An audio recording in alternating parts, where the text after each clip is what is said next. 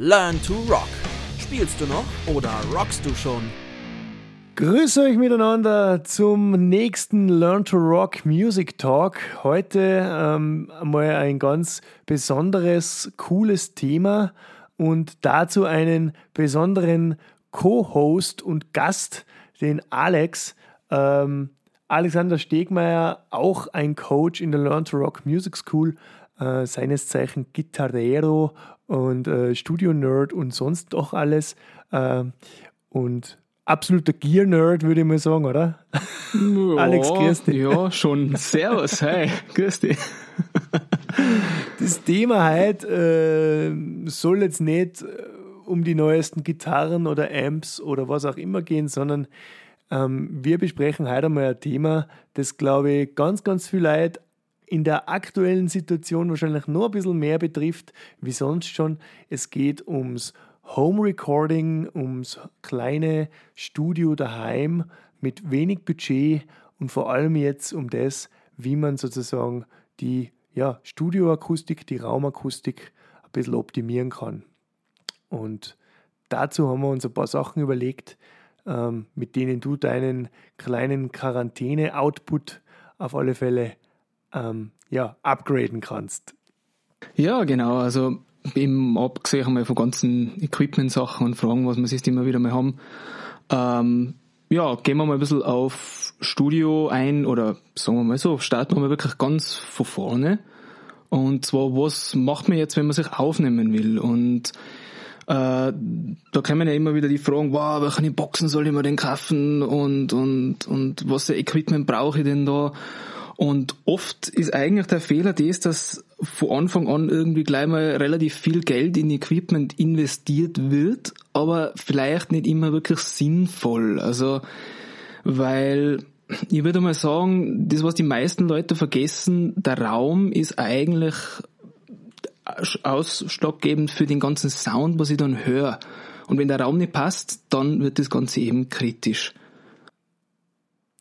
Und vor allem ist der Raum auch wichtig bei dem ein oder anderen Signal, ähm, das ich aufnehme, damit sozusagen auch schon mal die Quelle stimmt, oder?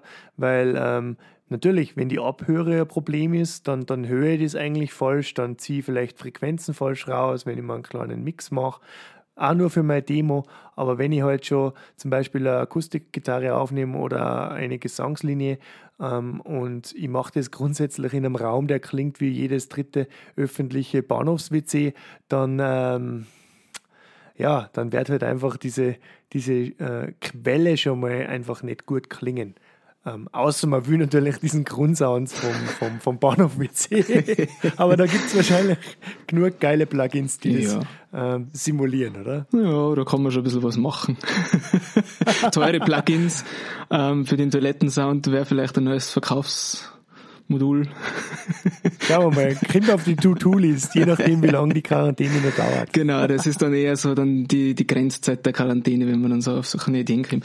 Na, ähm, prinzipiell würde ich sagen, ähm, wenn man jetzt anfangen will, eben Räumlichkeiten. Und da, glaube ich, ist schon der erste Punkt, äh, wie du sagst, eben mit Aufnehmen, dass ich ein möglichst gutes Signal habe, was mache ich denn da? Äh, sagen wir mal so, wir können das vielleicht in zwei Teile aufsplitten. Zum einen eben quasi das Aufnehmen, zum anderen wirklich dieses Wiedergeben, dieses Hören, dieses Testhören für die Signale, was man dann im Endeffekt aufnimmt oder auch einfach Referenz hören oder mixen, was vielleicht für manch den einen oder anderen interessant ist. Also und da muss man dann sagen, okay, aufnehmen ist ein bisschen eine andere Kategorie wie das Test hören oder das Referenz hören. Und beim Referenzhören, wenn wir kurz mit dem anfangen, da ist halt mein Tipp eher, okay, schaut mal, was ihr machen könnt. Wenn ihr zu Hause seid oder noch zu Hause wohnt und da ist wirklich, ihr könnt nichts aufhängen, ihr könnt keine Module irgendwie aufstellen, ja, dann würde ich definitiv mit vernünftigen Kopfhörer starten. Also das ist mal so der erste Punkt für gute Aufnahmen. Einfach einen guten Kopfhörer, weil ihr natürlich einfach dieses Signal erhören müsst, was ihr da aufnehmt. Und Kopfhörer können eigentlich wirklich eine sehr, sehr lange Zeit begleiten. Also vielleicht nicht unbedingt irgendwelche äh, sehr bekannten Kopfhörer, was man auf diverse Seiten dann empfohlen kriegt, sondern wirklich äh, für Musik ausgelegte Kopfhörer, also für Recording ausgelegte Kopfhörer, für Studioanwendungen und vielleicht nicht den besten Fashion-Trend nachrennen, weil da hat man meistens eher Probleme von den Frequenzkurven her, weil die einfach drunter und drüber gehen. Ja, und der Kopfhörer, wie gesagt, der kann einen wirklich auch sehr, sehr lange begleiten. Also ich habe selber zwei Kopfhörer im Studio. Ähm, einen, der wirklich ein reiner Studio-Kopfhörer ist, den habe ich sicher schon ja, zehn Jahre, würde ich sagen. Und den zweiten habe ich auch schon einige Jahre, den, das ist eher so der, der, der HiFi-Kopfhörer. Ähm, macht aber im Studio meiner Meinung nach auch immer mal wieder Sinn, dass man einfach mal mit dem auch hören kann, hey, wie klingen denn jetzt meine Signale oder wie klingt denn mein Testmix jetzt auch über diese Kopfhörer, die vielleicht, ja, ähm, der ein oder andere musikaffine äh, Musikhörer hat. Und äh, ja, bei denen Kopfhörern, da geht, da gehen ja schon, da geht schon der Lack ab und äh, die, die, Fetzen gehen schon davon weg, aber sie klingen super, sie funktionieren nach wie vor perfekt und äh, investier dein Geld wirklich ein bisschen in einen, in einen guten Kopfhörer. Du wirst es mit Sicherheit nicht bereuen. Genau, und der wichtige Punkt, wie du auch sagst, du hast deine Kopfhörer schon sehr lang. Und das ist sicher ein Punkt, den was man wirklich nicht vernachlässigen darf, und zwar ähm, Geräte oder Referenz abhören. Man muss sich einfach einhören. Also deswegen Kopfhörer, kauft sich gute, weil die habt ihr einfach lang und da könnt ihr auch einfach über die Jahre dann auch alte Aufnahmen und Mixe für euch nochmal anhören und ihr habt einfach immer einen Referenzpunkt. Also einmal einen guten Kopfhörer kaufen, den lang haben, das macht einfach Sinn. Verkauft das Ding auch nicht, wenn ihr drauf eingeschossen seid, weil, weil ihr denkt vielleicht, uh, jetzt möchte ich mir nichts Besseren holen, sondern behaltet solche Sachen auf, weil man einfach dann auch alte Mixe und alte Projekte nochmal anhören kann, vielleicht nochmal auffrischen kann oder nochmal wieder aufbearbeitet und man dann einfach ein Gefühl hat, oh, wie war das damals und wie ist das heute.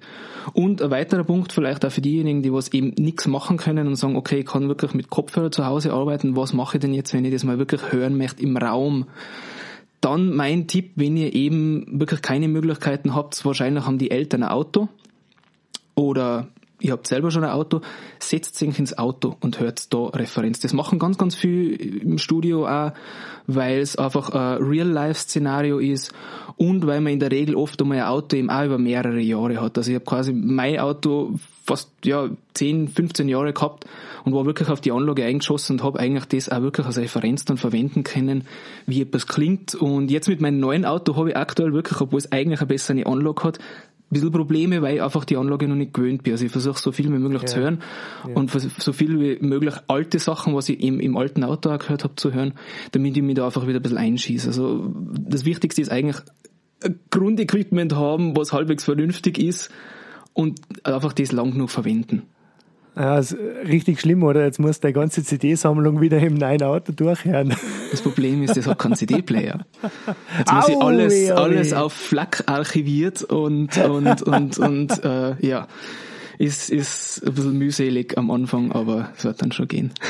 Nein, aber wenn es im Auto gut klingt, wenn du einen Mix machst und der klingt im Auto wirklich amtlich, dann ist das sicher äh, eine gute Referenz, äh, weil denk mal nach, ganz, ganz viele Songs werden ja auf das gemischt, dass es im Auto vor allem gut klingt, weil ähm, wo hören wir denn heutzutage noch ähm, regelmäßig lauter Musik ähm, und vor allem mit einem, mit einem halbwegs guten Soundsystem eigentlich im Auto, oder? Weil, ähm, naja, das Auto kann auf alle Fälle mit der kleinen Bluetooth-Box mithalten, die jeder am Tisch und im Garten stehen hat. Und ähm, von dem her wenn es im Auto, wenn im Auto ballert und im Auto richtig gut klingt, dann äh, ist das eigentlich schon eine recht gute Referenz und ein guter Referenzpunkt.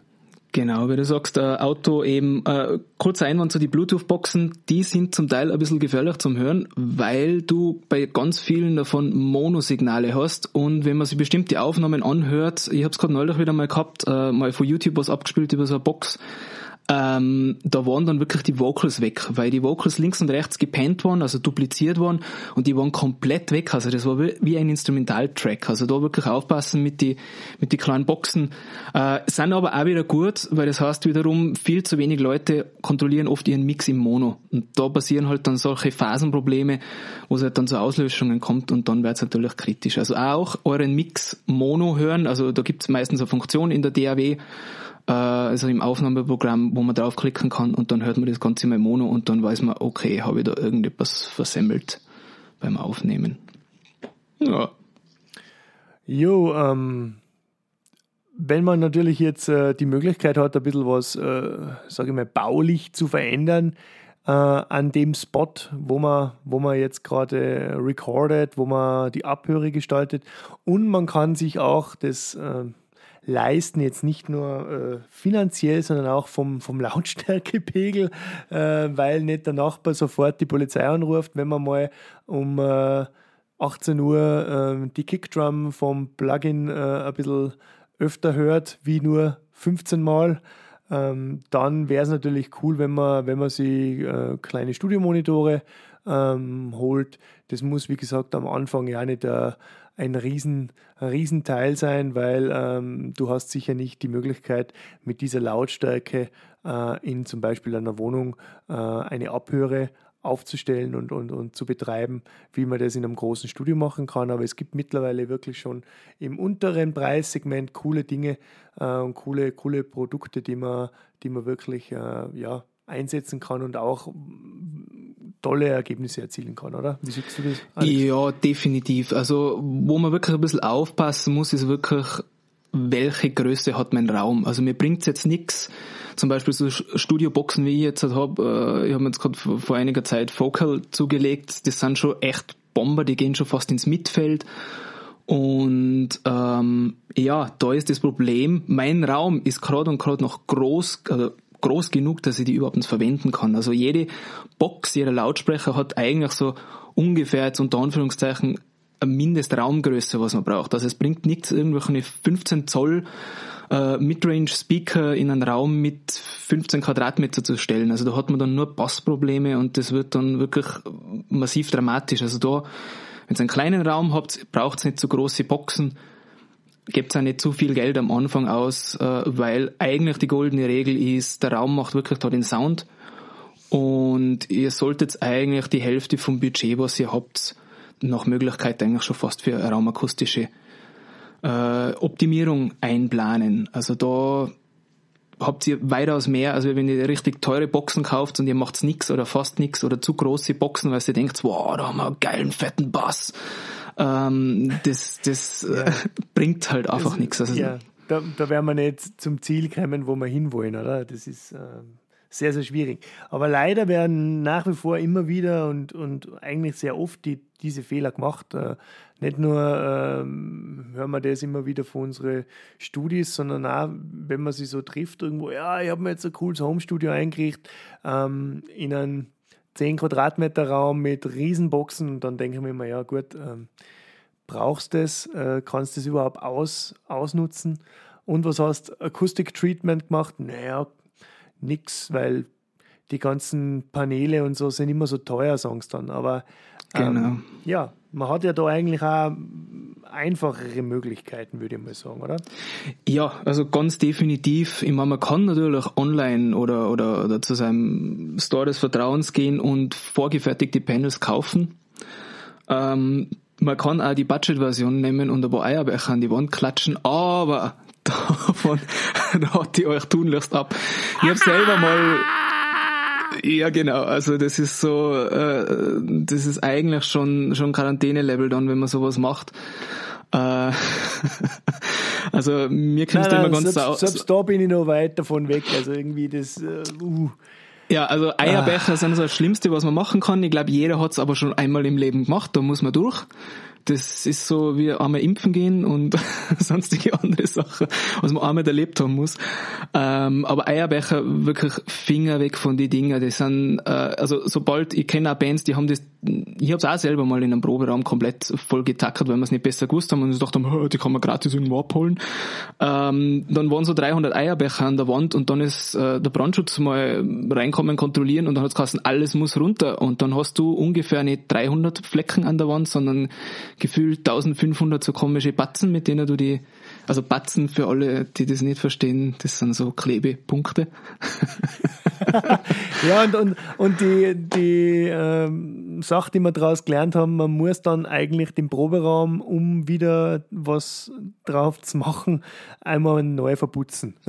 Genau, also man macht sich eigentlich dann die dreifache Arbeit für ein Ergebnis, das was eigentlich sehr, sehr schlecht ist. Also es ist wirklich, ähm, pff, ja, also es bringt so wenig ähm, und es ist eigentlich so gefährlich und es schaut so bescheuert aus. Also Finger weg davon.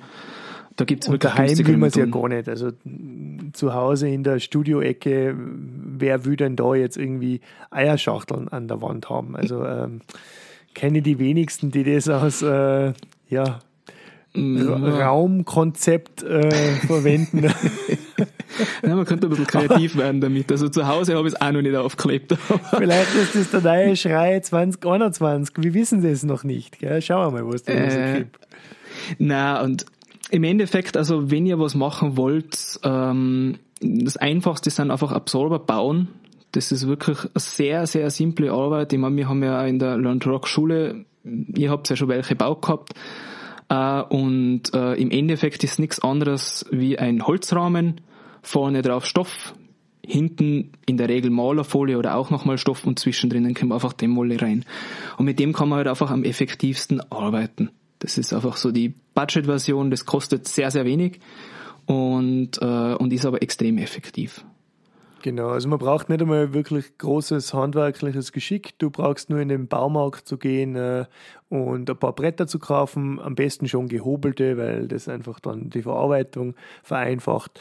Genau. Und äh, wie gesagt, Stoff und ein paar, paar Leisten dazu, ein Tacker, vielleicht nur eine Kappsäge, damit man sich die Bretter sauber zuschneiden kann. Oder man lässt sich gleich alles im Baumarkt zuschneiden. Das geht natürlich auch, das ist die einfachste Möglichkeit.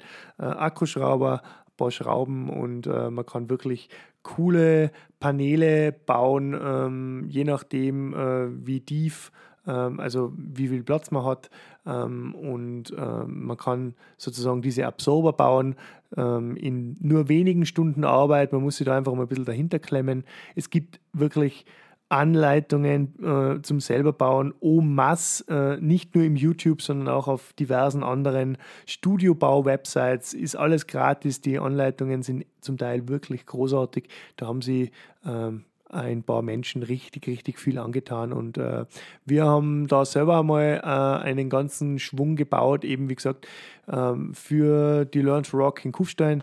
Ähm, und wenn man mal so drin ist im Bauen, dann macht es auch richtig Spaß und, und man ja. sieht auch, was am, am, Ende des Tages dann weitergegangen ist. Und man kann sozusagen diese Absorber dann auch ein bisschen weiterdenken und ein bisschen größer bauen. Und wenn man Platz hat, kann man da durchaus mit dieser gleichen Technik oder einer sehr ähnlichen Technik auch Passfallen zu Hause bauen. Genau, ähm, ja. Und äh, man kann sich das wirklich dann sozusagen in der Größe und in der Dicke sozusagen selber basteln und selber bauen, die man einfach auch braucht oder benötigt oder glaubt, sie zu brauchen. Und ähm, wenn man zum Beispiel den Absorber in der Mitte teilt, kann man theoretisch auch ähm, die, die andere Hälfte zum Diffusor umgestalten oder auch zum Reflektor. Jetzt genau. müssen wir halt noch ein bisschen klären, weil vielleicht wissen das noch nicht alle, von was labern wir denn jetzt da? Ja, ähm, also was ist ein Absorber, was ist ein Diffusor und, und was ist ein Reflektor? Ähm, grundsätzlich ist ein Absorber nichts anderes wie eine Fläche, die äh, ja, Sound absorbiert. Und, ähm, genau, also vereinfacht gesagt, im Endeffekt, dein Sound geht durch diese sogenannte Rockwool jetzt in dem Fall ist eigentlich am besten zu empfehlen bei uns, ist auch wirklich überall zu bekommen. Ähm, bitte keine Glaswolle verwenden. Ja. Also das ist, ich glaube in Österreich eh schon seit ein paar Jahren verboten, wenn es mich nicht ja. täuscht. Äh, aber das macht wirklich, also das ist wirklich keine gute Idee. Vor allem Glaswolle, wenn ihr einen Absorber über eurem Kopf hängen habt und das rieselt auf euch runter, das ist kein Spaß. Also vergesst das. Nehmt wirklich äh, Rockwool, die ist brandfest, die ist unproblematisch, wenn man sie einatmet. Natürlich sollte man Schutzmasken tragen beim Verarbeiten, aber prinzipiell und ist es. Und, und, und Handschuhe, ja. Aber wie gesagt, hab nicht, nicht so schlimm wie Glaswolle. Also das Zeug ist wirklich die Pest und ist auch akustisch nicht so ideal. Also Rockwool ist wirklich preis-leistungsmäßig sicher das Beste. Und eben der Sound geht quasi durch das Material rein, wird dadurch abgeschwächt, wird eigentlich in Wärme umgewandelt und verliert dadurch Energie und das heißt, man hat halt zum Beispiel im Raum keine stehenden Wellen, keine Flatter-Echos mehr oder sonstiges. Man kennt das, man kann das gut testen, wenn man einfach in einen Raum geht und einfach mal in die Hände klatscht, ähm, dann hört man sofort, wie hallert der Raum im Klo oder in der Dusche ist meistens relativ extrem im Vergleich zum Wohnzimmer oder zum Schlafzimmer, wo schon ein Bett oder eine Couch oder ein Teppich sehr viel ausmacht oder Vorhänge. Und eben ein Absorber wirkt eben da einfach nochmal dämpfend für diese Reflexionen. Und die sollten wir halt auch am richtigen Fleck aufhängen. Also da gibt's auch ein paar Videos im Netz, uh, how to place your absorber. Ähm, da findet man sofort was. Also im, im, Endeffekt braucht man nur einen Spiegel dazu und eine zweite Person, die was dann schaut bei deiner Abhörposition und den Spiegel verschiebt. Und sobald du im Spiegel deine Studioboxen siehst, an diese Stelle muss dann wirklich so ein Absorber hin, damit diese Reflexion von der Soundwelle nicht von der Seite auch nochmal kommt. Weil das irritiert dann einfach beim Abhören. Genau. Ähm, und wie gesagt, die Absorber sind wirklich äh, recht günstig und schnell zu bauen. Ähm, ich glaube, wir alle ähm, oder die meisten äh, Coaches von Launch Rock haben ein kleines Homestudio zu Hause oder ein größeres Homestudio, äh, wenn ich da zum Beispiel an Chris denke. Ähm, und äh, ich glaube, es hat fast jeder eigentlich selbst äh, Diffusoren gebaut. Und ähm, es wird auch jeder Coach bestätigen, dass das eigentlich kein, kein großes Problem ist, sowas selbst zu bauen. Äh, bei den Diffusoren ist es ein bisschen, ein bisschen schwieriger, ein bisschen trickier. Die gibt es natürlich auch zu kaufen von verschiedenen Herstellern. Es gibt auch die günstig Varianten, die sozusagen nur aus Schaumstoff sind. Die habe ich ehrlich gesagt selbst noch gar nicht probiert, äh, habe aber auch selber noch nicht wirklich das Gefühl verspürt, diese probieren zu müssen. ähm, ich habe mich da einfach äh, ein bisschen eingelesen, beziehungsweise dann einfach selber äh, Zeit äh, in die Hand genommen und ähm, die Dinger selber gebaut. Also die Diffusoren, die, die bewirken eigentlich nichts anderes, dass der Schall im Raum einfach verteilt wird und ähm, ja, sozusagen die, die, die, die ganzen Punkte, auf denen sozusagen der, der Schall äh, auftreten kann, ähm, zerstreut werden. Also sie, sie zerstreuen einfach den, den Sound ähm, und, und ähm, da kann man zum Beispiel diese, diese bekanntesten sind eigentlich diese Skyline-Diffusoren, die kann man eigentlich genau, auch ja. recht schnell und einfach selber bauen. Ähm, man kauft sie einfach äh, einige Meter, einige Meter dieses äh, Kantholz oder Kanthölzer und äh, schneidet die dann mit der Kappsage sozusagen in verschiedene Längen zurecht. Da gibt es natürlich auch genaue Berechnungsarten im Netz. Da gibt es auch diese Skyline-Diffusoren, Berechnungen oder Berechner, äh, wo du sozusagen deine Frequenzen eingibst oder was auch immer, die Raumgröße und dann kannst du dir genau, für deinen ja. Raum einen perfekten Diffusor ja. basteln. Es ist halt ein Haufen Arbeit, weil man sich die Klötzchen alle zuschneiden muss und die dann auf eine auf eine äh, Holzplatte leimen muss. Aber wie gesagt, auch diese Arbeit, wenn man ein bisschen, ein bisschen ein Geschick hat, ein handwerkliches, macht richtig viel Spaß und dann haben wir sich dann noch einen guten Sound dazu ein und dann passt es eigentlich ganz ja. gut. Ähm, es gibt da nämlich einen super coolen Berechner ähm, von den Blackbird Studios in Nashville und die haben einen Raum und das ist echt geil. Also da könnt ihr euch mal ein Bild anschauen, äh, googelt das mal. Das die haben ein, eine, einen Studioraum bzw. Eine, eine Regie, eine Abhöre, die völlig ohne Absorber und ähm, Reflektoren etc. auskommt, sondern wirklich nur mit mit diesen Diffusoren, mit diesen Skyline-Diffusoren äh, gebaut ist, ist ein riesiger Raum, aber da haben halt dann da die, die Skyline-Diffusoren teilweise zweieinhalb Meter Länge. Genau, das ist aber auch der ähm, Punkt, ähm, die können ohne Absorption arbeiten, weil einfach die Raumgröße da ist. Genau. Und für Riesig. Diffusoren ist es auch so ein Ding, also ich selber habe jetzt oder habe jetzt auch in meinem Studio nicht geplant, welche zu machen. Also ich bin ja gerade mitten im Ausbau noch. ich hoffe, dass ich das mit Sommer dann fertigstellen kann. Äh, einfach aus dem Grund, man braucht die Raumgröße dazu und den Nutzen dazu. Also für mich ist es wirklich mehr viel mehr auf den Hörbereich, auf den Abhörbereich dann ausgelegt. Äh, ich habe jetzt nicht das Ziel, dass der Raum für mich möglichst alive ist, also möglichst lebendig ist, sondern für mich ist das wirklich, ich möchte ihn eigentlich relativ gedämpft bekommen und äh, das kommt dann immer aufs Ziel drauf an. Also beginnen wirklich, also 80 bis 90 Prozent Fokus auf Absorber. Das ist einfach am einfachsten zum Bauen geht am schnellsten und ist wirklich am effektivsten. Und äh, mit, mit den Diffusoren, ja, es ist immer so, so eine Geschmacksfrage, sage ich jetzt mal, was will man machen damit?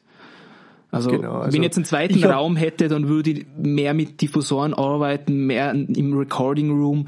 Jetzt im Referenzhörraum, Master Mischraum bin ich jetzt eher Fan von wirklich möglichst Definitiv, die, ja. die Problemfrequenzen ja. nicht attackieren. Ja. Ja. Ja, also ich habe ich hab zum Beispiel die Diffusoren nur in meinen äh, Vocal Booth eingebaut, äh, aus dem Grund, ähm, dass ich einfach ein bisschen äh, ja, breiteres Spektrum habe und, genau. und äh, ausgewogener, ausgewogenerer Sound sozusagen, weil ich dort äh, Akustikgitarren aufnehmen will mhm. und so. Mhm. Und äh, aus dem Grund ähm, habe ich mich da für ein paar Diffusoren noch ähm, entschieden. Es funktioniert wirklich super und das Coole ist, ähm, die sind auch recht mobil, das heißt, ich kann die einmal, wenn es sein äh, sollte, äh, abhängen und ähm, auch zum Beispiel einen Absorber äh, austauschen, also äh, einen Diffusor gegen einen Absorber austauschen, wenn ich den Raum noch kürzer und trockener haben will. Ähm, ja, apropos trocken und kurz, ähm, wenn man jetzt vielleicht ein bisschen von der Abhöre weggehen ähm, und äh, nur kurz über das sprechen, was kann ich denn machen, wenn ich jetzt zum Beispiel Vocals zu Hause aufnehme oder was kann ich denn jetzt auch machen, wenn ich zum Beispiel ähm, eine Akustikgitarre halbwegs vernünftig zu Hause aufnehmen will, ähm, weil vielleicht das Piezo-Signal vom Tonabnehmer, vom Inkludierten einfach nicht so cool klingt ähm, äh, und man will wirklich mit einem vielleicht mit, mit der Kombi Piezo und ein oder zwei Mikros arbeiten. Ähm, was kann ich denn da machen? Alex, was, was, was würdest du denn empfehlen? also das Einfachste ist wirklich einmal, schnappt euch eure Matratze, stellt die auf oder wenn ihr einen größeren Kleiderschrank habt oder irgendwie einen großen Kleiderbügel, wo viel Zeug drauf hängt, dann stellt euch das auf und, und umringt euch quasi mit diesen Sachen und dann hat man schon viel einen besseren Sound. Also es ist dann wirklich so, dass halt einfach diese Reflexionen von außen dann immer zukommen. Ähm, wird auch in größeren Studios so gehandhabt, dass die wirklich dann rollbare Absorber haben, die stellen es zum Beispiel rund ums Schlagzeug oder rund um die Gitarre oder so und nehmen dann so im Endeffekt auf. Also man kann wirklich das nutzen, was man hat, eben Teppiche, Vorhänge, wirklich vielleicht, wenn ihr schwere Vorhänge habt, zieht die zu und macht es da rundherum mit Matratzen oder so etwas. So ein bisschen eigentlich so ein Matratzenlager, wie man es aus der Kindheit noch kennt. Das funktioniert wirklich. Also es ist, ja. äh, ich meine, wenn man professionell aufnehmen will, auf, auf richtig hohem Level, dann muss man natürlich in das Studio gehen und das sich wirklich entsprechend einrichten. Aber wir sind jetzt in dem Bereich, wo wir sagen, hey, was kann ich mit kleinem Budget oder mit No Budget machen? Und da würde ich sagen, so etwas macht wirklich Sinn, also in den Kleiderschrank zu spielen oder in die Matratze. Aber genauso, wenn Sie jetzt äh, die YouTube-Clips anschaut von eurer Favorite Band, die in einem großen Studio aufgenommen habt, ähm, ihr werdet immer wieder ähnliche Sachen sehen. Äh, von mir aus eine äh, Kickdrum-Cage, wo sozusagen die, die, die Bassdrum einfach eingehüllt ist nochmal, dass man ein direkteres Signal ohne, ohne ähm, ja, Einstreuungen von außen abnehmen kann. Oder ihr werdet fast in jedem großen Studio, in den, in den älteren sowieso auch große, schwere Vorhänge sehen. Ähm, es, es, es hat immer so ein sehr angenehmes Feeling, ähm, aber diese ganzen, ja, die ganzen Teile, äh, Bahnen voller Mollton und so, die haben schon einen Sinn auch. Also die schauen nicht nur gut aus, sondern die machen in erster Linie einfach einen guten Raumklang und mit einem guten bis nahezu perfekten Raum lassen sie natürlich sehr, sehr tolle Ergebnisse erzielen. Aber auch schon daheim kann man wirklich, wie gesagt, nur mit einer Matratzen oder mit, mit, einem, mit einem schön gefüllten Kleiderschrank ähm, hängt euch eure Winterjacken rein, ähm, singt da rein, dann, dann habt ihr schon wirklich ähm, weniger Reflexionspunkte und äh, ihr werdet den Unterschied massiv merken, wenn ihr dann mit eurem Kopfhörer zum Beispiel die Signale abhört und dann auch mischen probiert. Genau, also summa summarum würde ich sagen, startet mit guten Kopfhörer, dann mit einer kleinen Abhöre, einfach nicht zu groß, ein paar Akustikelemente mal bauen, dass ihr in das Ganze reinkommt und dann sieht man ja, wo das Ganze noch hingeht, wenn man vielleicht einmal ähm, sich einen Raum mietet, Proberaum oder wie auch immer, da kann man dann auch diese Sachen anwenden. Ganz wichtig, eigentlich dann in kleine Räume, wenn's ihr, wenn der Bass irgendwie schlecht klingt, schnappt euch ähm, eben die Absorber und macht wirklich Eckabsorber. Also mit denen würde ich fast das erst starten, also die ersten Reflexionspunkte, wie ich schon gesagt habe, mit dem Spiegel, dann in die Ecken und dann könnt ihr noch weiterschauen, wo ihr noch Platz oder Möglichkeiten habt, was aufzuhängen. Und bei die Absorber nur ganz kurz, viel hilft viel. Je dicker das Material ist, desto tiefer die Frequenz, was man attackieren will. Also wenn ihr einen Absorber mit 5 cm Dicke habt, dann wirkt er natürlich nicht in die Bässe, wo man eigentlich hin will. Also deswegen ein Eckabsorber, weil ich einfach durch das Dreieck, was ich habe, sehr viel Tiefe vom Material habe und da einfach sehr viel äh, tiefe Frequenzen dann attackieren kann. Ja. Ja, das ist eh schon wieder äh, super viel Info eigentlich gewesen. Ähm, natürlich ist äh, Raumakustik, Studioequipment, Studiotechnik äh, und diese ganzen äh, Themen immer so ein bisschen, äh, ja, eine Religionsfrage auch, oder? Äh, genau, Jeder sieht es ein bisschen anders. Ihr werdet wahrscheinlich jetzt auch im, im Internet wieder auf andere ähm, ja, Kommentare und Ideen stoßen. Das ist auch ganz gut so, aber ich glaube, äh, wir haben schon ein bisschen äh, einen, ja, einen Einblick geben können, was man eigentlich so mit, mit wenig Aufwand und äh, vor allem Low Budget machen kann, um sozusagen seine Recordings etwas auszubauen.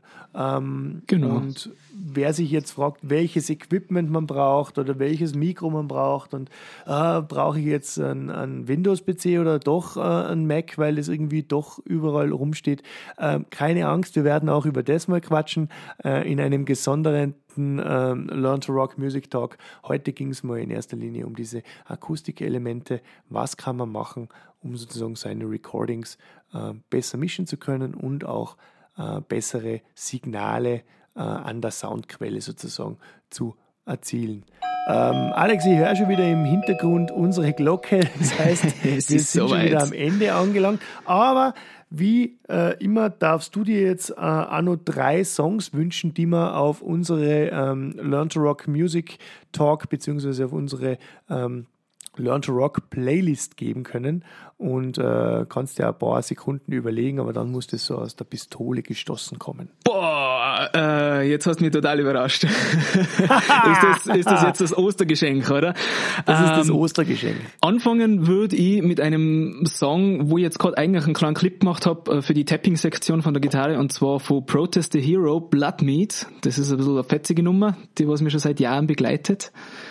Ähm, weiters würde ich nur sagen, nehmen wir mal einfach von Toto, Hold the Line. Großartig. Ja. Steve Luke hat da ein Mega-Gitarrist und leider jetzt eben mal aktuell nichts mehr mit Tournee, Tournee und so weiter und ja, und was könnte man als nächstes noch nehmen? Ja, nehmen wir Dream Theater.